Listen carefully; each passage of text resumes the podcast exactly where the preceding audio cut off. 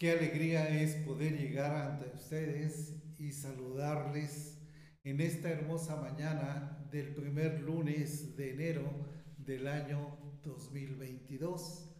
Reciban un fuerte abrazo en el nombre de nuestro Señor Jesucristo. Quiero aprovechar esta oportunidad para invitarles a que se conecten los días lunes, miércoles y viernes a las 7 de la mañana para tener un tiempo devocional con Dios. También estas reflexiones estarán disponibles para que en cualquier momento puedan escucharlos y también compartirlos. Bien, en esta mañana quiero decirles una gran verdad que es importante tengan siempre presente. Dios es más grande que nuestros problemas. Dios es más grande que nuestras angustias. Él es más grande que cualquier situación que estemos pasando, que estemos viviendo. Ciertamente vivimos en un mundo donde las cosas no son nada fáciles. Estamos enfrentando una crisis de niveles inimaginables. Nadie se escapa de esta crisis. Todos estamos experimentando momentos difíciles. Algunos tal vez lo estén viviendo en el área económica, otros en su salud o en la salud de alguno de sus familiares. Otros más están padeciendo la falta de trabajo, o puede haber conflictos en el seno de la familia, qué sé yo. Tal vez digas, Dios, ¿qué está pasando? Pero en medio de todo lo que estamos experimentando, ten presente que Dios está contigo. Dios está con nosotros y Él es más grande que todos nuestros problemas que podamos padecer. La nación de Israel, tal como la iglesia, somos un pueblo bajo promesa de Dios. Tenemos promesa de su presencia, tenemos la promesa de su protección, tenemos la promesa de su provisión y Dios nunca nos va a dejar. Y quiero compartir en esta hora un ejemplo que encontramos en el Evangelio de San Marcos en el capítulo 1. Allí encontramos a un hombre que fue llamado por Jesús para seguirle. Y este hombre empieza a seguir al Señor, empieza a conocerle. Y, y en una ocasión llegaron a la ciudad de Capernaum entraron por ser día de reposo en la sinagoga y este hombre llamado por Jesús también entró. Allí estuvo escuchando atentamente la enseñanza de Jesús. Pero qué tremenda enseñanza la que dio el Señor. De manera que la gente quedó admirada, pues enseñaba con autoridad, y no como los maestros de la ley. Pero en la sinagoga, mientras estaba la enseñanza de, del maestro, una persona empezó a gritarle al Señor, empezó a decirle, ah, ¿qué tienes con nosotros, Jesús Nazareno? ¿Has venido antes de tiempo para destruirnos? Y empezó y seguía gritando este hombre estaba endemoniado. Pero el Señor reprendió al demonio y en ese instante esa persona quedó libre de tal manera que la gente se quedó asombrada, se quedó maravillada por, por este acto que realizó el Señor Jesucristo. Después de terminada la reunión, salieron de la sinagoga y el Señor decidió ir a la casa de este hombre que él había llamado. Entonces, cuando llegaron a la casa de este hombre, las personas salieron a decirle, Simón, Este hombre se llamaba Simón. Su suegra está muy mal, está muy enferma. Esta historia, hermanos, se resume en tan solo dos versículos, pero con todo está llena de enseñanzas. Y está en los versículos 30 y 31 del primer capítulo de San Marcos. Y dice el versículo 30, y la suegra de Pedro estaba acostada con fiebre.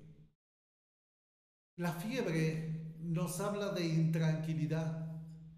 La fiebre es una es algo que nos que nos lleva a un desasosiego. Y así, hermanos, es como el pecado provoca en el hombre esa intranquilidad, esa angustia, cuando tiene uno fiebre, está uno intranquilo, está uno inquieto. Y en lo personal, cuando he tenido fiebre, tengo hasta pesadillas horribles, cosas muy feas. Pero esto es a consecuencia de la fiebre. Y así hace el pecado. Nos trae intranquilidad, nos trae angustia, nos falta paz. Pero quiero decirles que Cristo es el gran restaurador. Él es nuestro Salvador. Él es el príncipe de paz. Y cuando nos dejamos en sus manos, Jesús nos devuelve la paz que debe reinar en nuestros corazones. Y necesitamos a Jesús para que Él intervenga poderosamente en nuestras vidas.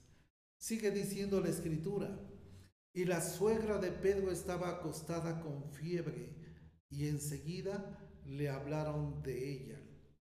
Le hablaron a Jesús de ella. Lo mejor que pudieron hacer estas personas es poner la situación delante del Señor.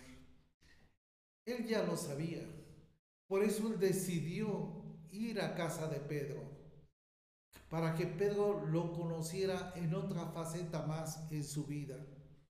Y quiero decirles que de la misma manera Dios conoce nuestras situaciones, Dios conoce nuestras tribulaciones, nuestras angustias, nuestro dolor, pero cuando nos acercamos a Él y permitimos que nuestra fe se deposite en, lo, en Él, esto va a ser posible que Dios actúe y fluya su poder sanador, su poder restaurador. Su presencia va a traer tranquilidad a nuestras vidas. Después de acercarse y decirle a Jesús la situación, comentarle la situación, dice el versículo 31, Él se acercó a la enferma y tomándola de la mano, la levantó. Qué hermoso. ¿Cuántas veces nos ha parecido en medio de la adversidad, en medio de la angustia, en medio de la enfermedad, y cuando nos acercamos a Dios en oración, cuando nos acercamos confiando en Él, podemos experimentar cómo su mano poderosa toca nuestro corazón, toca nuestra vida y aún nuestro cuerpo. Y ese bendito contacto nos da paz, nos da tranquilidad, nos da la sanidad que necesitamos, nos da la respuesta que anhelamos en nuestra vida. Finalmente, sigue diciendo la escritura, inmediatamente la fiebre la dejó y ella le servía. Miren hermanos, nosotros no podemos servir al Señor con eficacia si estamos llenos de agitación, si en nuestra vida hay pecado, si en nuestra vida, en nuestro corazón no hay paz. De esta manera no podemos ser útiles en las manos de Dios. Pero cuando Dios nos trae la tranquilidad, cuando Dios nos da la paz, cuando Dios nos da una palabra de esperanza en medio de la crisis en que estamos enfrentando, entonces podemos disponernos para poder servir al Señor. Por eso, mis amados hermanos, el Señor nos llamó para salvación, pero también Él nos llamó para servirle, para honrarle, para exaltarle. Si nosotros estamos, hermanos, para servir a las personas que nos rodean, a las personas que necesitan del Señor. Por eso si alguien me dice que es cristiano y no está sirviendo, es de dudar que en verdad esa persona haya experimentado, haya sentido la mano poderosa de Dios en su vida. Porque cuando uno es tocado por Dios, como, como algo que nace dentro de nosotros, de nuestro corazón, está el deseo de servir y de honrar al Señor, como lo hizo esta mujer al experimentar su sanidad. Por eso dice la escritura en Primera de Tesalonicenses capítulo 1, los versículos 9 y 10 dice, porque ellos mismos cuentan de nosotros la manera en que nos recibisteis y cómo os convertisteis de los ídolos a Dios para servir al Dios vivo y verdadero y esperar de los cielos a su Hijo, al cual resucitó de los muertos, a Jesús, quien nos libra de la ira venidera. Miren hermanos, cuando una persona es tocada por la mano de Dios, aún los no cristianos son testigos en el cambio de la persona que ha tenido un encuentro con Dios. Ellos se dan cuenta cómo se convierte uno a Dios, cómo abandona uno la idolatría, cómo abandona uno la, la vida pasada la gente se da cuenta cómo sirve uno a Dios, a Dios vivo y verdadero, cuando nos ponemos al servicio de las demás personas. La gente empieza a darse cuenta que tenemos una esperanza, una esperanza gloriosa, como dice la Escritura, la esperanza en el regreso de nuestro Señor Jesucristo que nos librará de la ira venidera. En medio de la crisis en que vivimos, hermanos, nosotros tenemos una esperanza. Sabemos que para nosotros un día esto va a terminar y vamos a evitar situaciones más difíciles que el mundo va a enfrentar. Por eso, en medio de las dificultades, en medio de la adversidad, recuerda que Dios está contigo, como lo estuvo con Pedro en ese momento. Y el Señor es más grande que nuestras dificultades. En este nuevo año, amados hermanos, confiemos en Dios.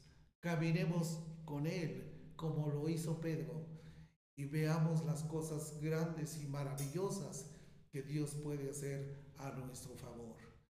Deseo que Dios te bendiga, que Dios te prospere en este día y que disfrutes de su presencia a cada momento. Hasta luego.